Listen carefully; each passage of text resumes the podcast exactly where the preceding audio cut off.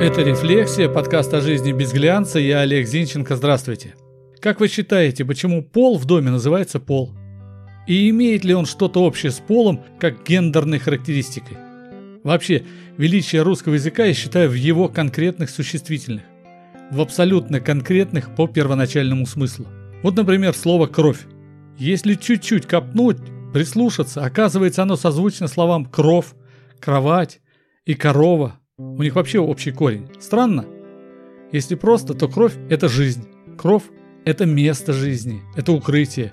Кровать – место, где мы спим, укрываясь. Укрытие, то есть. Там раньше рождались, и если повезет, в кровати под родным кровом умирали. Корова – кормилица, дающая жизнь, силы для жизни. Вот так.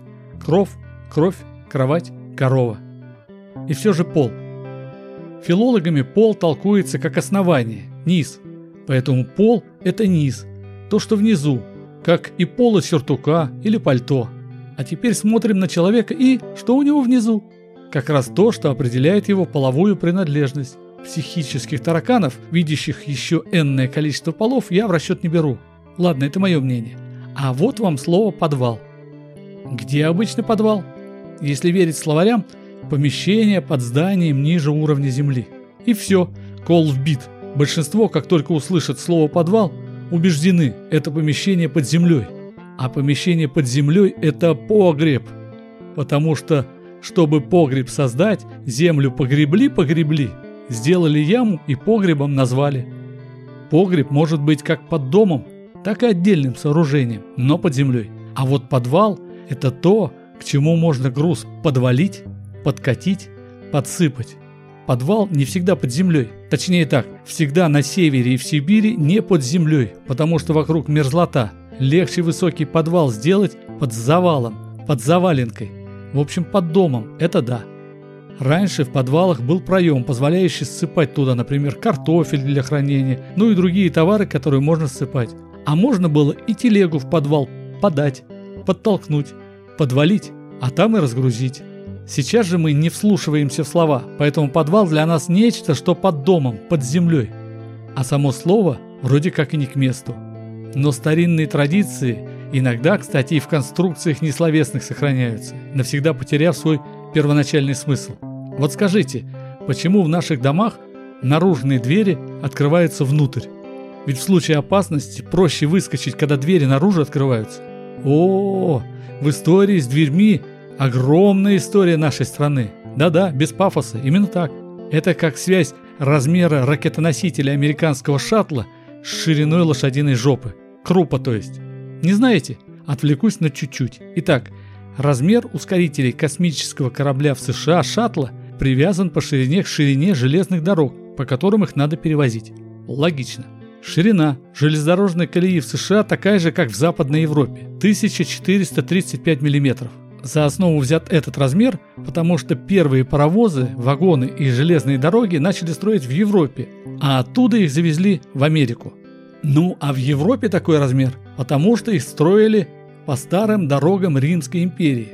В стороне не строили, потому что на дорогах уже были пробиты тоннели и построены мосты. Удешевляли, значит.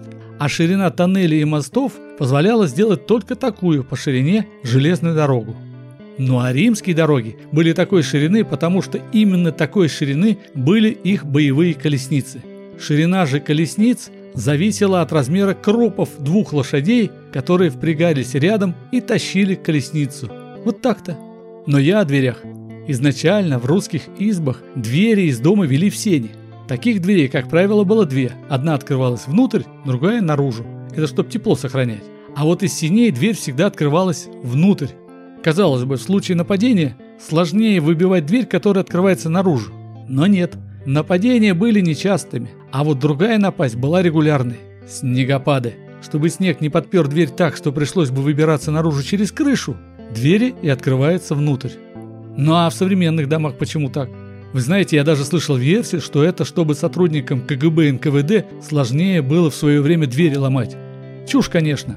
Так вот, открывание наружных дверей внутрь так укоренилось в русской архитектуре, что стало традицией. Когда же начали строить хрущевки, тут логика открывания дверей внутрь нашла второе применение. В хрущевках были очень узкие лестничные клетки. И в случае, если всем соседям надо выйти одновременно, не все двери можно было открыть. Да и в современных общежитиях были узкие коридоры, в которых открытая дверь на две трети закрывала проход.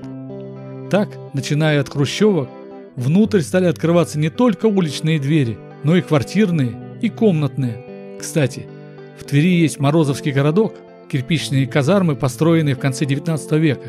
Так вот там внутри двери открываются наружу. И когда все двери закрыты, сдается мне, там запросто могла бы проехать та самая римская колесница с парой отборных лошадей. И никого бы не задела. Так и живем. Это была «Рефлексия», подкаст о жизни без глянца. Я Олег Зинченко. Жду вас в сообществе «Рефлексия» ВКонтакте. Ставьте лайк, подписывайтесь. До встречи. thank you